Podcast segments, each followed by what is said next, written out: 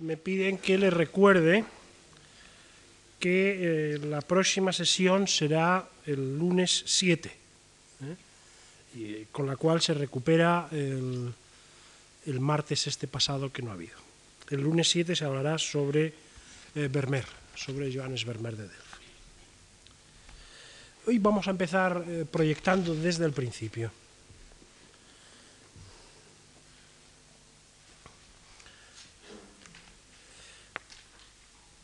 El tema de la...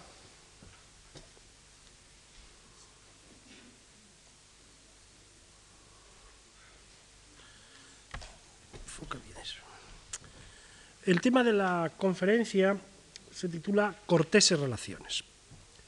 Por corteses relaciones entiendo, por ejemplo, las que se establecen entre los protagonistas de la pintura que tienen ustedes en la pantalla se titula Gozosa Compañía, la visita.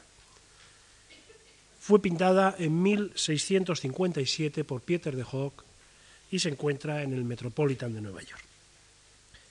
En esa pintura podemos ver a una mujer que conversa con un hombre,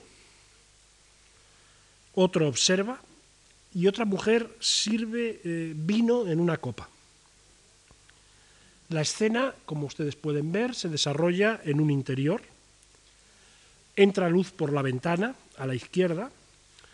Hay un mapa sobre la pared y un lecho ante esa misma pared con el dosel entreabierto.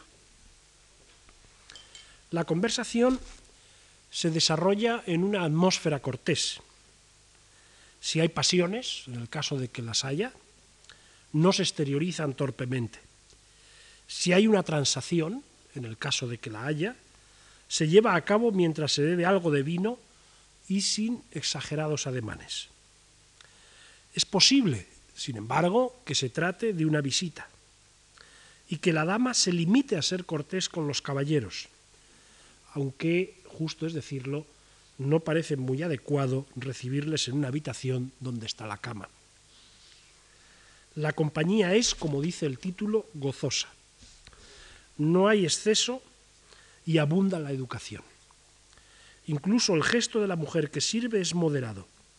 También lo es el gesto del caballero, este que contempla la escena con sombrero negro.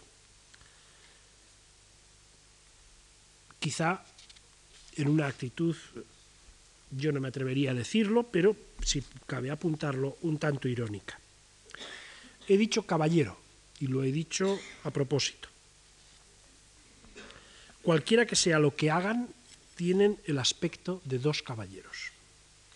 No importa ahora que lo sean o no, ni siquiera importa cuál sea su nivel como caballeros.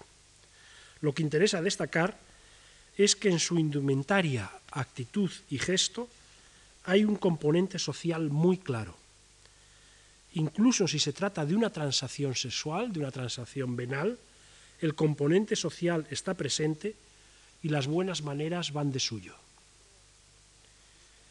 Cuando Vermeer pintó la alcahueta, que vemos a continuación, una pintura que se eh, data en 1656, por tanto un año antes eh, que la pintura eh, de Pieter de Hoog, que acabamos de ver, cuando pintó la alcahueta fue, pienso, bastante menos correcto. El caballero pone la mano sobre el pecho de la mujer, la cual a su vez sujeta con la mano izquierda, como ustedes pueden ver, una copa de vino. Y dispone, extiende, diríamos, la derecha para que eh, el caballero deposite en ella una moneda. No cabe duda, es una prostituta. Por si no fueran suficientes los gestos del caballero y de la mujer, otra mujer mayor, inconfundible Celestina, mira, mira desde detrás con interés sumo. Y un joven que está riendo hace música. En ocasiones algún autor supone que ese joven de la izquierda, que casi no se ve, es un autorretrato del propio Vermeer. Estamos, en esta ocasión sí, claramente ante una transacción. En comparación con la pintura de De Hoog, no se han perdido, perdón, se han perdido las formas, aunque no se han perdido por completo. También en la pintura que a continuación vemos, la novia judía de Rembrandt, lleva el hombre la mano al pecho de la joven, pero cuánta diferencia con el gesto pintado por Vermeer. Aquí hay protección y amor más que deseo, aunque éste no está eliminado por completo. Y la concentración de la novia, su carácter pensativo, poco tienen que ver con la mujer que sujetaba una copa de vino. También hay más intimidad, no solo porque no hay testigos, además por el recato de los gestos, la entidad de ambas figuras, su concentración y el lugar no público en el que se encuentran. Tal como sucede en otras obras de Vermeer, no en la exhibicionista La alcahueta que hemos visto antes, tenemos la sensación de que un observador anónimo, de cuya presencia no son conscientes los protagonistas, percibe esa escena en principio no destinada al público. No es el único caso de escenas no destinadas al público, es decir, escenas íntimas y recogidas que Rembrandt ofrece. Un dibujo de 1640-41 que vemos a continuación representa un interior, es el título, con Saskia en la cama. Se encuentra en París. Es un dibujo fascinante por lo que el artista descubre. No solo a Saskia, su esposa, arropada en el lecho, también la persona que la cuida, las chinelas en el suelo, el cubo a la izquierda, esta sí que no es una escena social. Por muchos que sean los rasgos de carácter social que en ella podamos conocer, es una escena privada, personal e íntima. Íntima me parece también, a pesar de que se muestre la pintura que hace Rembrandt y que vemos a continuación, Endriche en el lecho. Una pintura famosísima entre todas las de Rembrandt, pintada a finales de los 40 que se encuentra en la Galería Nacional de Edimburgo. Es, pienso, una de las obras de Rembrandt que mayor impresión producen. No solo revela la intimidad con la mujer, también el amor del artista por ese cuerpo, por ese rostro, no especialmente bonitos, y yo pondría entre comillas el bonitos, pero sí hermosos precisamente en su carnalidad, en su materialidad. Rembrandt supo ver el cuerpo de la mujer y el paso del tiempo por él mejor que nadie. Supo apreciar y mostrar la belleza que ese cuerpo temporal y esa temporalidad poseen. Y aunque sea una cuestión incidental, creo que hoy, cuando tanto se trata de evitar el paso del tiempo, Rembrandt es, por contraste, una referencia obligada. En esta Endriche, en el, lecho, hay algo más, algo así como un, como un desafío. Tal es el verismo y la cotidianidad que la pintura exhibe, que la pintura expone. El deslumbramiento de la luz en el cuerpo y, si ustedes se fijan, en la almohada.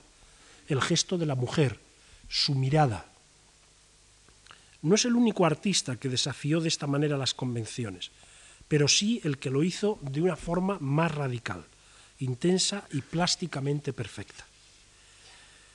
La muchacha de la perla, que vemos a continuación, una obra que Vermeer pintó en torno a 1665, también nos mira, pero no es Endrich, no solo está vestida, no solo no hay alusión desenfadada a la sexualidad, no hay, por ejemplo, un lecho, no hay una almohada, no hay sábanas.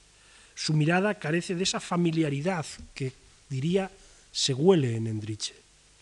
Aquí el tiempo no ha dejado todavía su marca, aunque la dejará. Pues su mirada, su gesto, ese movimiento de la cabeza, ese referirse a nosotros son temporales, un instante del tiempo. Ahora puedo volver al concepto que da título a esta conferencia, corteses relaciones. Son las, relaciones que representa De Hoc, aunque se trate incluso de una transacción venal. No son las relaciones que pintan Rembrandt y Vermeer en los cuadros mencionados. Me atrevería a decir que Rembrandt nunca las pintó, no así Vermeer, que lo hizo en diversas ocasiones, como más adelante tendremos ocasión de ver. Las relaciones corteses son, ante todo, relaciones sociales. La cortesía establece pautas de comportamiento que a la vez encubren y expresan las emociones y los deseos. Y Rembrandt parece en exceso inmediato y en exceso personal, en exceso íntimo como para dejarse llevar por semejantes pautas. Su relación con Saskia o con Endriche es tan íntima que no necesita de otro vehículo para canalizarla que la corporalidad, la familiaridad, la vida en común y con ella el paso del tiempo. Vermeer puede convertir la de la alcoagüeta en una escena de costumbres. De hecho, lo hará, justo es decir, que se trata de una de sus pinturas iniciales, después cambiará el registro. Las de, las de Rembrandt nunca son escenas de costumbres. Se juega en ellas demasiada verdad personal como para convertirlas en tales. Las corteses relaciones a las que aquí voy a referirme son siempre relaciones que se establecen en un marco social y sobre pautas socialmente consistentes. Son, por lo común, relaciones eróticas y muchas veces francamente sexuales. Por las primeras, por las relaciones eróticas, entiendo todas aquellas que tienen el agrado y la complacencia como sus fines principales y que en ocasiones, justo es decirlo, pueden derivar a la sexualidad. Por relaciones francamente sensuales entiendo las que plantean en primer término y sin cortapujos, sin cortapisas, la sexualidad, la relación, la transacción sexual. Las pinturas se ocupan más de aquellas de las eróticas que de estas de las sexuales. Y para estas, para las estrictamente, para las nítidas, para las claramente sexuales, suelen preferir claves alegóricas, mitológicas y bíblicas que ahora no hacen al caso. Las corteses relaciones son motivo de representación pictórica cuando la burguesía urbana se convierte en protagonista de las obras. No las encontramos, esas eh, relaciones corteses, no las encontramos en pinturas con motivos aldeanos, pues empiezan a cobrar peso cuando en la década de los 30, en la década de 1630, aparecen las primeras pinturas de dandis. Por cierto, que Vermeer fue considerado en la época, y hay un texto que así lo dice, como un pintor de dandis. Dandis, o elegantes, podríamos decir, protagonizan las obras de un pintor de Delft, Antoine eh, Palamedes, que vamos a ver a continuación, que pinta, por ejemplo, esta compañía, o inmediatamente después, Gozosa Compañía, que es la obra siguiente.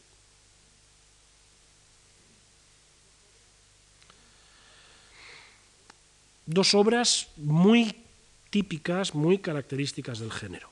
Los motivos combinan la reunión con el baile y las bebidas, la conversación y el galanteo, sin prescindir de, cierta dosis de exhibicionismo, tal como es habitual en las reuniones sociales.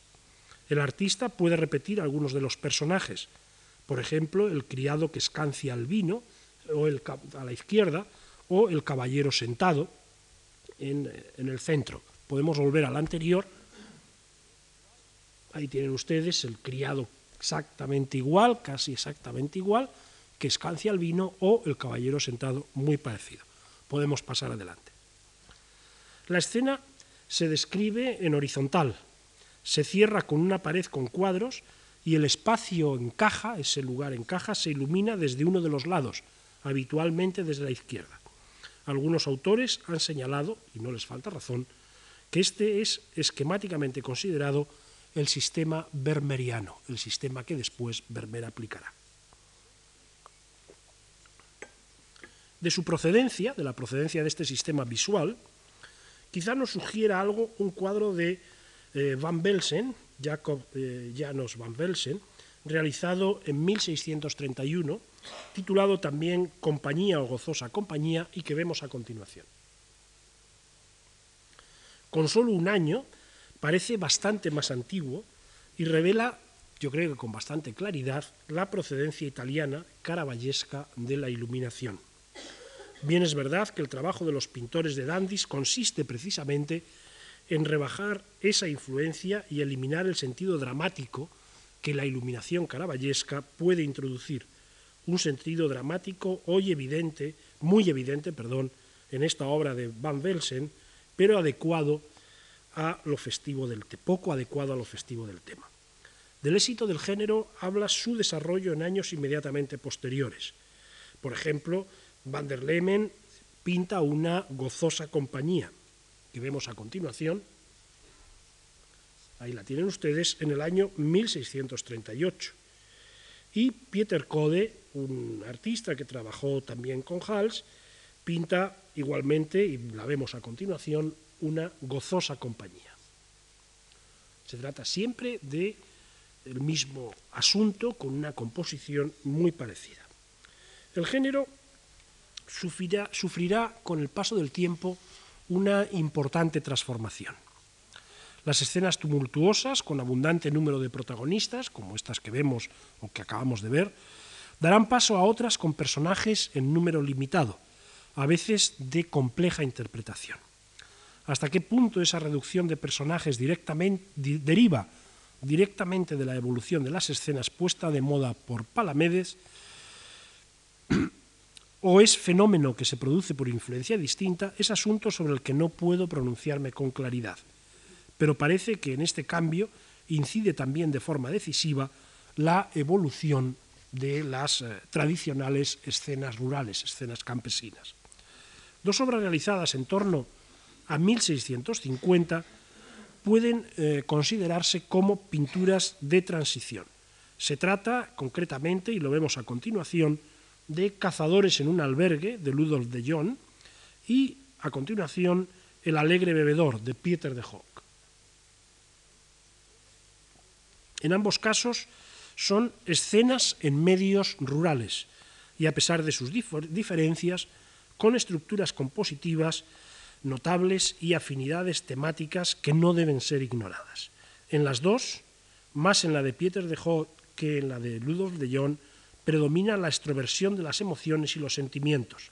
El bebedor que tan alegremente brinda disipa cualquier tipo de ambigüedad significativa y pocos estimarían a esta como una obra de carácter moralizante. Lo que se pretende es celebrar unas costumbres populares. Lo que en la pintura destaca es precisamente el pintoresquismo de la acción, el gesto del bebedor y la expresión de su cara, la actitud de los acompañantes, lo popular de la posada o taberna en la que se encuentran. Alguno podría considerar que a pesar de todo sí hay un criterio moralizante en la forma de destacar en primer término, en la parte inferior derecha, la jarra de vino e incluso concluir que la moral se aplica aquí a las clases bajas que protagonizan la escena. Pero la tradición de escenas semejantes es tan grande en el siglo XVI que nada obliga a aceptar un punto de vista tan conservador. En 1650 todavía tenían éxito pinturas con escenas populares, que ya estaban desapareciendo del horizonte eh, cotidiano y del mercado artístico. También la pintura de De Jong, vamos hacia atrás, no, la anterior. También la pintura de De Jong ofrece alguna afinidad con estos planteamientos, aunque con una perspectiva diferente. Los cazadores son señores que por su afición se trasladan al campo. Campesino es el lugar representado. Campesina, como pueden ver, la posadera. Una incursión a un mundo que ya empieza a ser extraño y distante para la burguesía urbana. En todo caso, es en la década de los 50 cuando el lenguaje cambia y cambian las escenas. En 1658 pasamos dos... Esto es. En 1658 pinta Ludolf de Jong el cuadro que tenemos en la pantalla. Se titula Cazador en un albergue. Parece conocer bastante bien el estilo de Pieter de Hoog.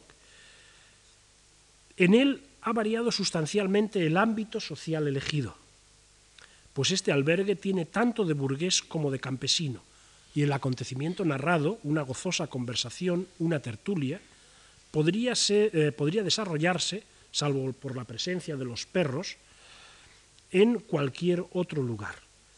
Bastaría cambiar a la posadera que aparece a la derecha, entrando, asomando por la eh, puerta, por la señora de la casa. Que Ludolf de Jong haya alterado su estilo siguiendo las pautas marcadas por Pieter de Hock no es anecdótico para lo que aquí se cuenta. Sí eh, podría afirmarse el espíritu geométrico de estas proyecciones, perspectivas, se adecúan mal con el extrovertido ánimo mm, campesino, la cuidadosa organización del espacio y de sus ocupantes, personas y cosas, que la proyección exige, se aviene mal con el mundo urbano y burgués y, por el contrario, bien con el mundo rural. El lugar pintado exige imponer una contención adecuada a la atmósfera social que ahora se pretende representar.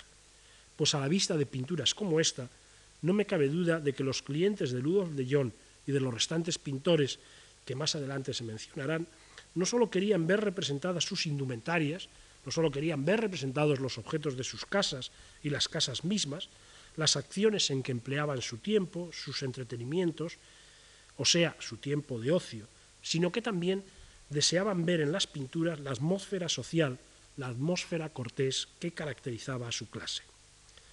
Y algo quisiera mencionar aquí a propósito de ese tiempo de ocio, aunque sea una digresión muy breve. En la pintura holandesa del siglo XVI, la representación de hombres y mujeres no es por completo equiparable.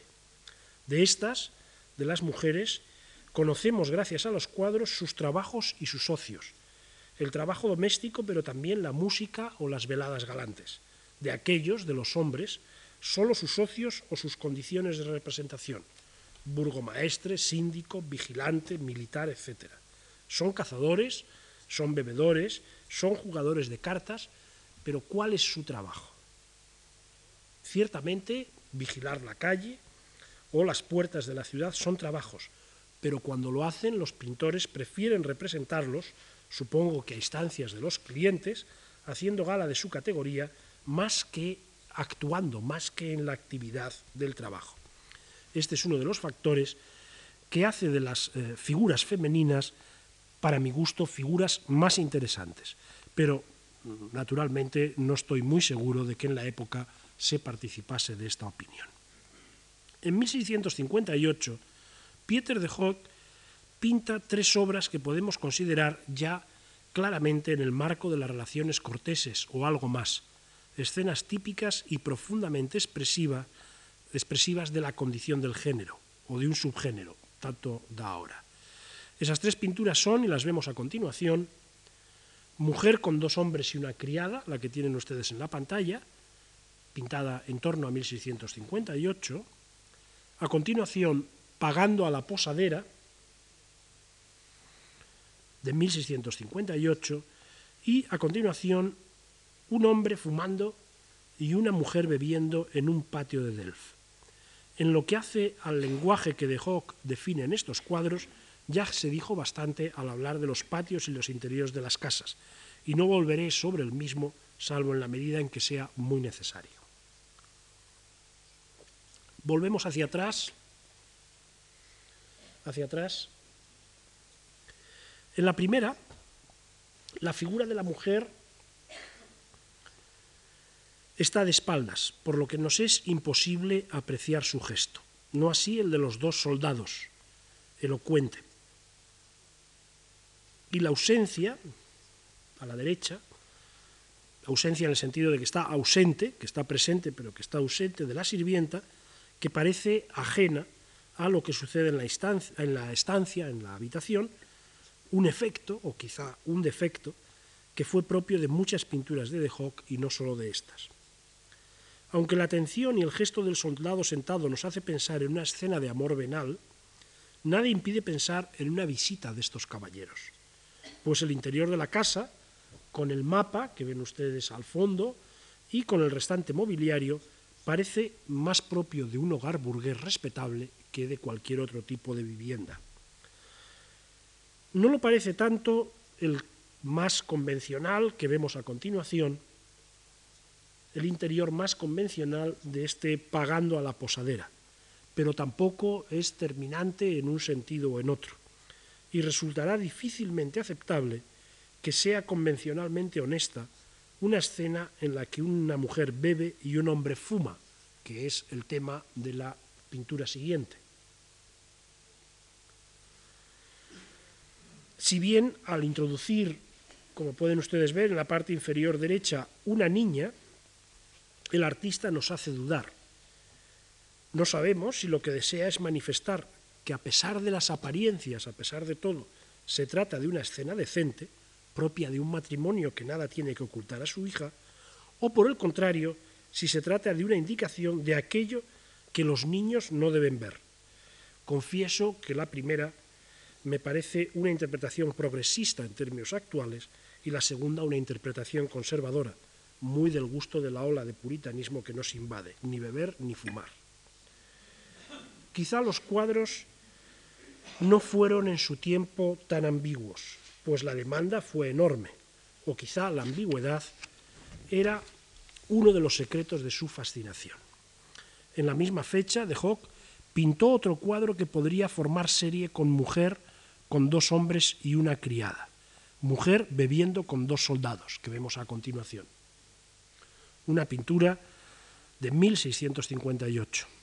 Aquí la ambigüedad es menor, pues aparte del papel simbólico que puede tener el perrito, que aparece en la parte eh, delantera, junto a la silla, la dama ha perdido buena parte de su compostura y la escena posee un marcado tono alegre. El propio de Hawk aclaró bastante su intención año después, años después, al realizar oficial, que vemos a continuación, oficial conversando con una mujer y soldado asomado a la ventana, una pintura de 1663 al 65.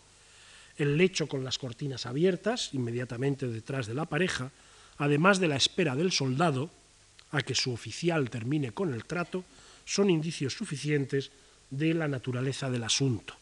Por si fuera poco, a través de la puerta que vemos en la pared a la derecha, otra mujer contrasta con esta eh, dedicada a la costura.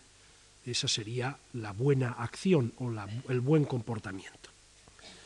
En casi todas estas pinturas, si se han fijado, tienen los soldados un papel preponderante. No es cosa que deba extrañar, pues las Provincias Unidas se vieron en guerras, eh, envueltas en guerras sucesivas, y los miembros del ejército eran, por tanto, figuras cotidianas. Lo que resulta, eh, sin embargo, particularmente llamativo es que, por lo general, hay algunas excepciones. Bubermans es quizá el más notable, el más conocido, no se representa a los soldados en acciones gloriosas, ni en acciones heroicas, ni siquiera en acciones militares o mm, dignas, sino en motivos casi siempre de carácter tabernario.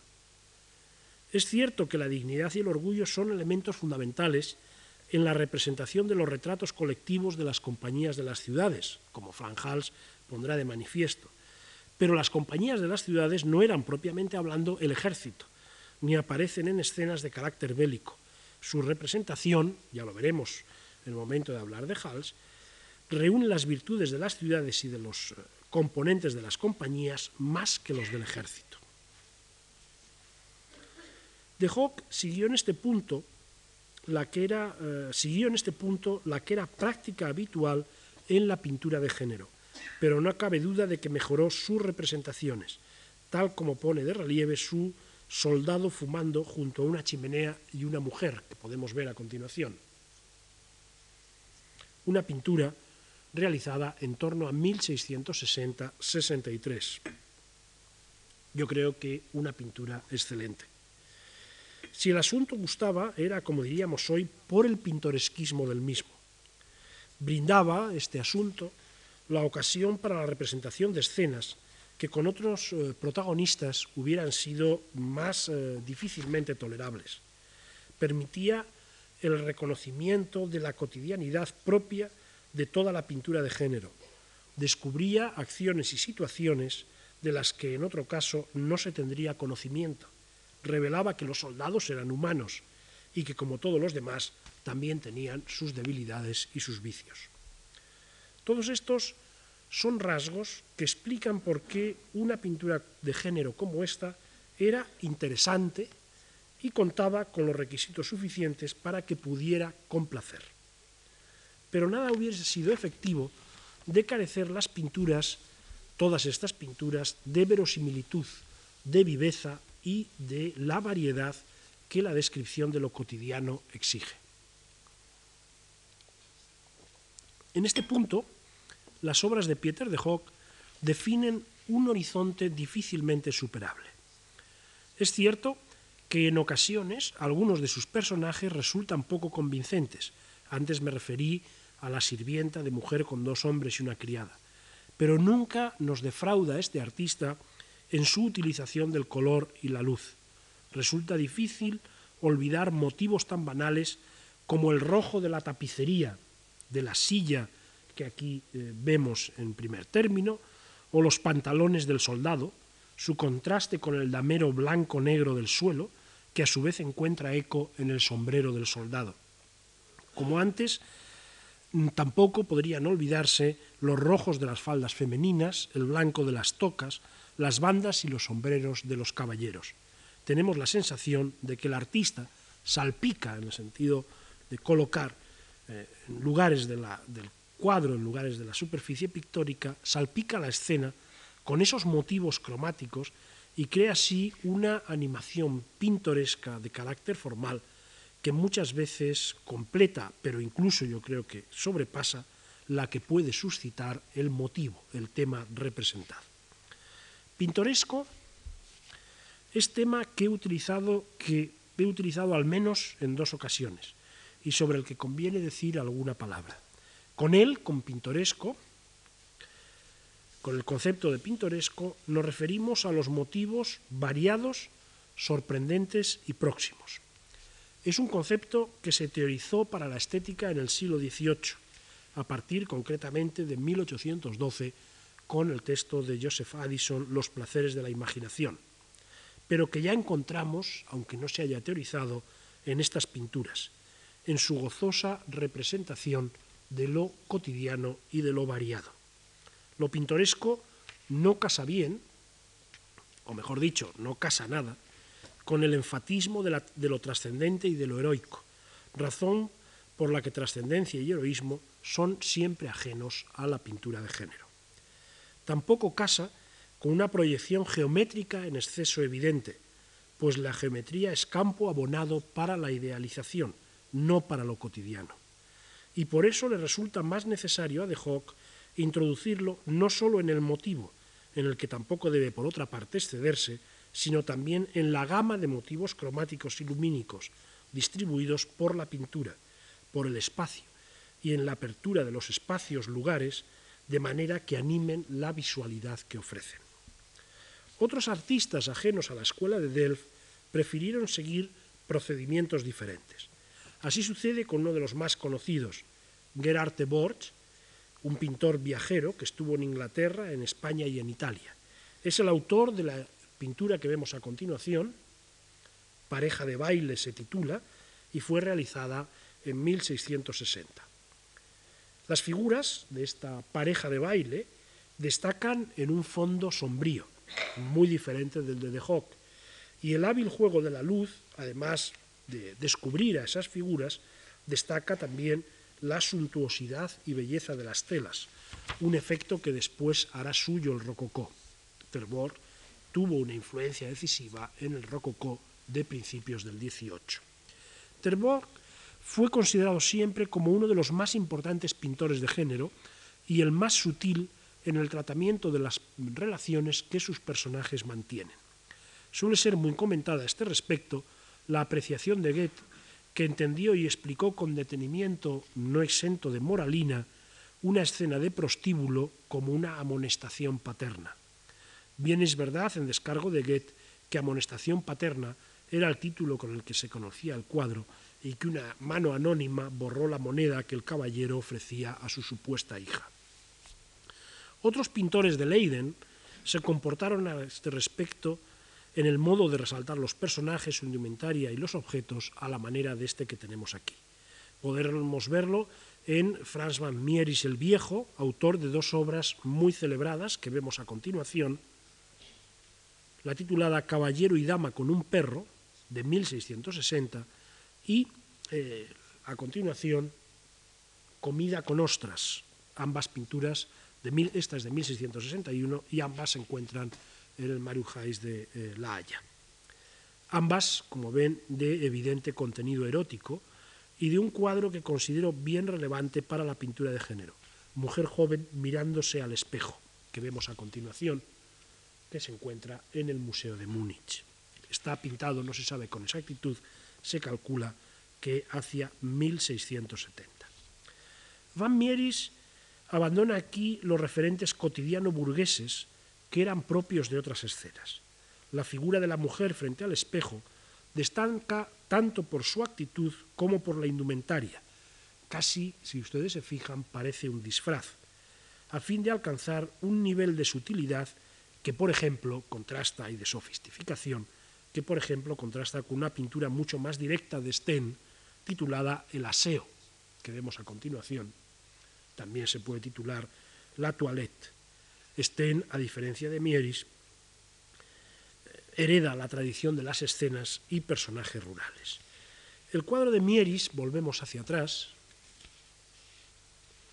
el cuadro de Mieris resulta excepcional en lo explícito del asunto, que sin embargo no es, o no lo parece al menos, no es considerado o no parece considerado en términos morales, pues los motivos simbólicos que como el perro aparecen no proponen tanto una calificación moralizante cuanto que son rasgos que permiten una mejor comprensión del tema y que por el modo de presentarlos refuerzan el pintoresquismo. El mundo de mm, Mieris, que algunos autores han llegado a calificar de grosero, tiene poco que ver con las pinturas de corteses relaciones que hace Vermeer. Quizás sea a este a quien más propiamente conviene el término. Quisiera referirme a dos de sus pinturas del periodo 1651, perdón, 1659-1661, el momento en el que realiza también la lechera y vista de Delft, por tanto, aquel en que se considera definitivamente consolidado su estilo.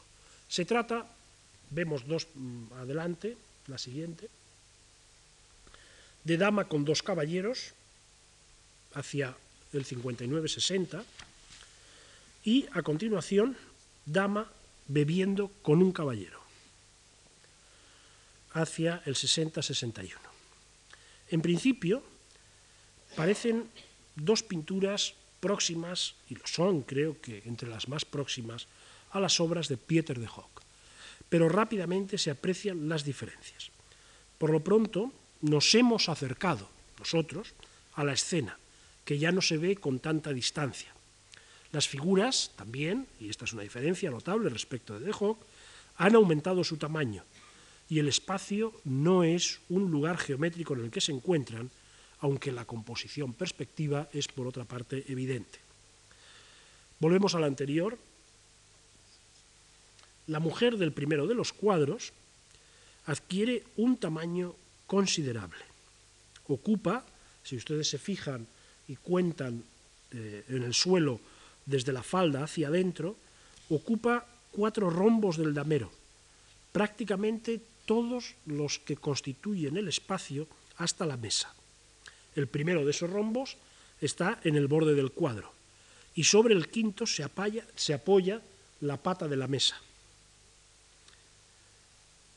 Produce precisamente por ese tamaño enorme de la falda, una cierta perplejidad, pues el borde de la falda casi se sitúa donde nosotros, observadores, estamos, mientras que la cara sonriente tiene, sin embargo, mayor distancia. También el cuadro que hemos puesto a continuación, Dama bebiendo con un caballero, se distancia Vermeer de De Hoc, aunque sea aparentemente muy próximo. Entre el observador y los protagonistas ha colocado Vermeer, como es muy habitual en él por otra parte, un obstáculo, un sillón en el que percibimos un instrumento musical, lo que acentúa la sensación de instantánea, de escena no preparada, de escena no posada. Ahora bien, estas diferencias eh, con De Hoc no deben inducirnos a pensar en una intención igualmente diferente. Vermeer desea destacar lo que para un pensamiento puritano serían aspectos negativos. Es evidente en la sonrisa cómplice de la joven de la primera pintura, la que vimos hace un momento, una sonrisa que nos dirigía a nosotros y que completaba la actitud del caballero. Pero también lo es en esta dama bebiendo como un caballero, una dama a la que no podemos ver el rostro, está completamente tapado, pero sí el gesto de beber, y un caballero que no ofrece una actitud tan llamativa como la anterior.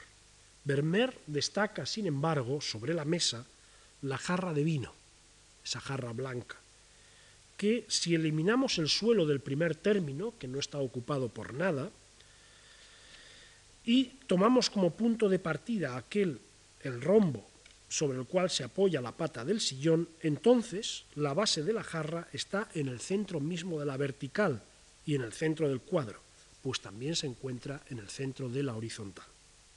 Pero si, por si esto fuera poco, en el vidrio emplomado de la ventana, que tienen ustedes a la izquierda, en la parte superior, y que también aparece en dama con dos caballeros, volvemos hacia atrás, ahí tienen ustedes el vidrio emplomado a la izquierda, volvemos a la Seguimos adelante, la siguiente. Ahí tienen el mismo vidrio emplomado. Vermeer eh, dibuja en el, emplomado del vidrio una figura que parece contemplar la escena y que es alegoría de la sobriedad y la templanza.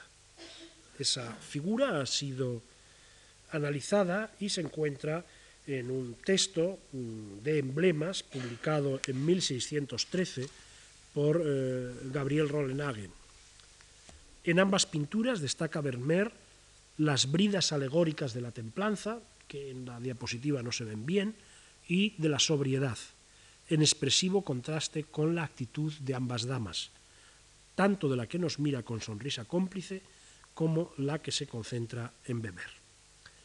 Vermeer se distancia de Mieris en el tratamiento de los asuntos, que éste había pintado de forma explícita, y se aproxima más a las cautelas que siempre había tenido Pieter de Hock, pero se diferencia a su vez notablemente de de Hock en el modo de presentarlas, en la estructura visual de sus pinturas. Las corteses relaciones se manifiestan también en otro ámbito que fue tematizado por la pintura holandesa en muy repetidas ocasiones, la música. A juzgar por el número de pinturas dedicadas a este motivo, la holandesa fue una sociedad que amaba la música y, la costumbre de hacer música era habitual en las casas burguesas. Jan Miens eh, Molenaer pintó, por ejemplo, un, grupo musical con rasgos eh, familiares. Vemos a continuación escena de música. Perdón, la siguiente. Se encuentra en el Museo Franjals de Harlem. De Hock pintó una muy conocida, que vemos a continuación, familia haciendo música. Ahí la tienen ustedes. Rembrandt había pintado una banda de músicos, la vemos a continuación.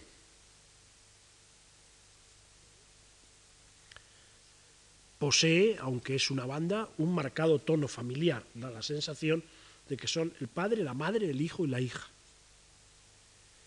Puede ser una, banda de música o puede ser una familia haciendo música. Hals no eludió pintar a músicos. Vemos a continuación Niño con flauta. Fue tema de casi todos los pintores de género. Para Hals, la música es una exaltación jubilosa, no es una actividad social. En la música, no solo en ella, pero en ella también, se expresa la alegría de una actividad que es sumamente placentera.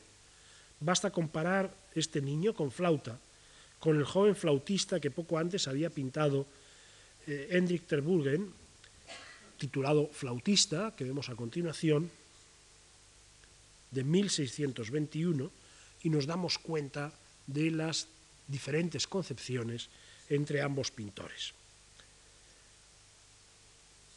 Buena parte de las veladas musicales protagonizadas por la burguesía poseen un marcado sentido cortés. En algunas ocasiones es muy evidente. Así sucede, por ejemplo, con el dúo. Vemos a continuación que anuncia algunas de las mejores composiciones de Vermeer. La escena puede ser entendida, y así parece interpretarse a primera vista, como la de una clase de música en la que el caballero tiene aire de profesor. La música formaría parte de la educación de una dama y su aprendizaje se produciría en el interior de una casa. Como luego hará Vermeer, Mieris ha introducido aquí motivos en el primer plano que a la vez que aluden a un eventual observador, crean un espacio adecuado para los protagonistas. Una cortina a la izquierda, un recurso barroco por excelencia que aquí se dota de verismo, y una silla a la derecha, también verista, puesto que en ella se sentaría la dama. Al fondo, práctica que también seguirá el maestro de Delft, un cuadro, que tanto puede ser motivo verosímil en la decoración del salón, como clave para la comprensión del sentido de la imagen y muchas veces ambas cosas a la vez. El sentido erótico es más marcado y anecdótico en una obra de Metzou, Gabriel Metzou, que vemos a continuación, titulada Velada musical, una pintura que tiene interés, entre otras cosas, por el tipo de motivos y composición que utiliza. Recordemos que Metzou era un pintor de Leiden, se le supone discípulo de Gerrit Dow y se había instalado en Ámsterdam, donde se dedicó a la pintura de género.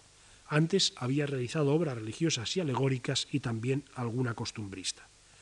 Suele decirse que Metzou, un artista muy estimado en el siglo XIX por su tono verista y por su tono sentimental, se mueve en la estela de Rembrandt a través de su relación con Gerrit Dow. Pero ello no impide que la composición que crea en esta obra ofrezca muchos muchos puntos de contacto con Peter de Hock y la escuela de Delft. Aunque los personajes, como ustedes pueden ver, del primer término gozan de una escala superior a la que es habitual en los cuadros de de Hock y el tratamiento espacial del primer plano, del primer término, pertenece más claramente por su amplitud a la escuela de Leiden y a Dow en concreto, que a la de Delft las habitaciones que pueden percibirse al fondo, a derecha e izquierda, abriendo un lugar en exceso cerrado a pesar de su amplitud, constituyen indicios que muestran hasta qué punto los lenguajes específicos de un pintor y de un grupo de pintores, en este caso los de Delft, se habían difundido y convertido en patrimonio de todos. Años después, un pintor menor, Ochterveld, ponía de relieve la difusión del estilo de Berber y lo unía eh, con el sentido anecdótico de las escenas de Mieris y Metzou. En su lección de música, que vemos a continuación,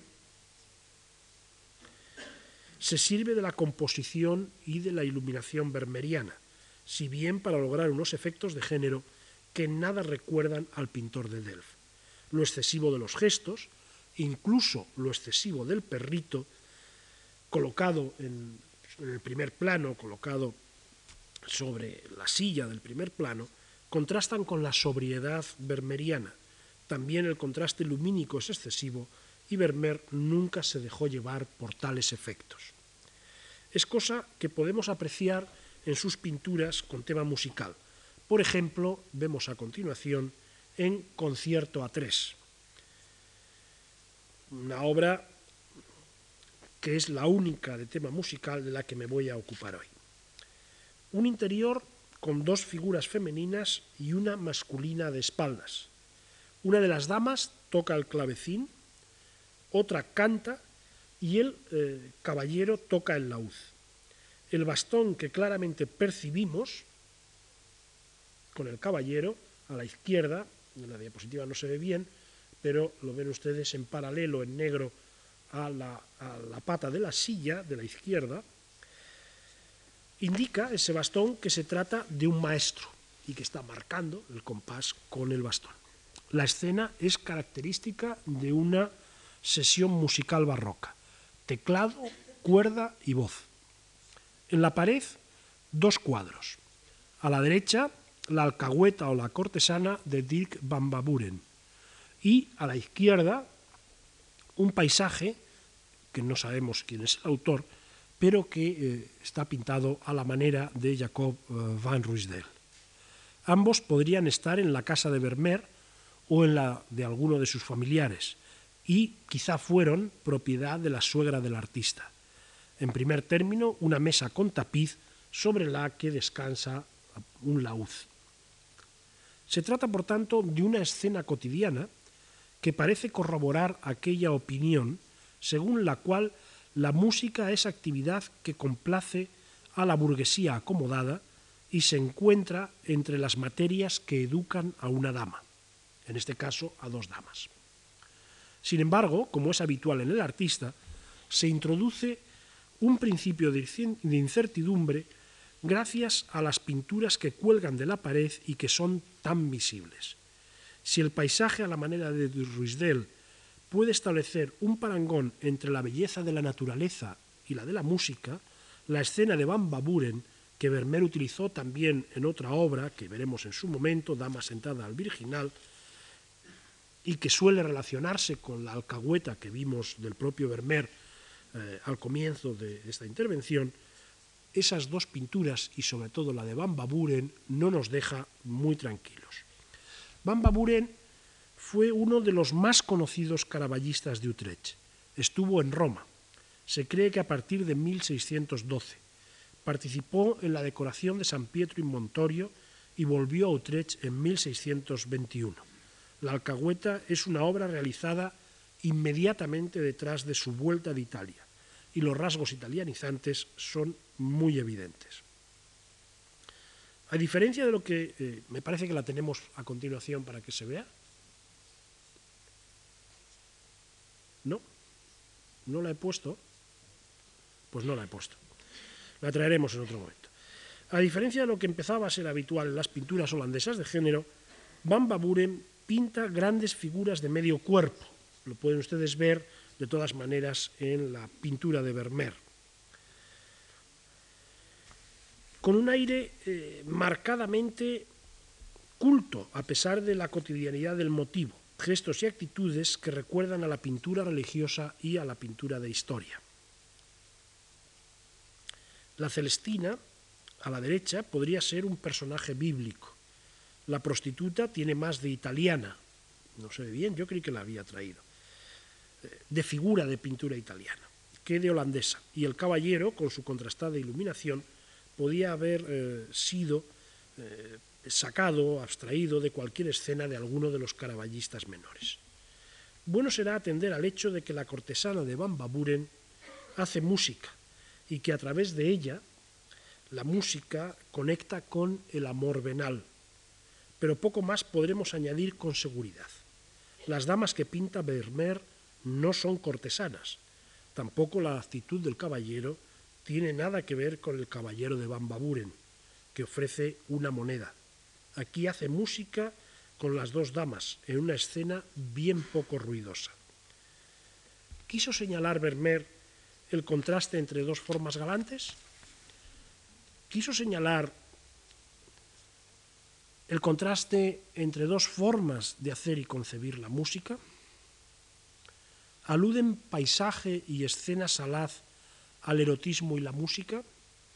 ¿A los eventuales peligros que ésta conlleva? ¿Se limitó, por lo demás, a utilizar una obra que era propiedad de su suegra, a fin de dar mayor verosimilitud a su pintura?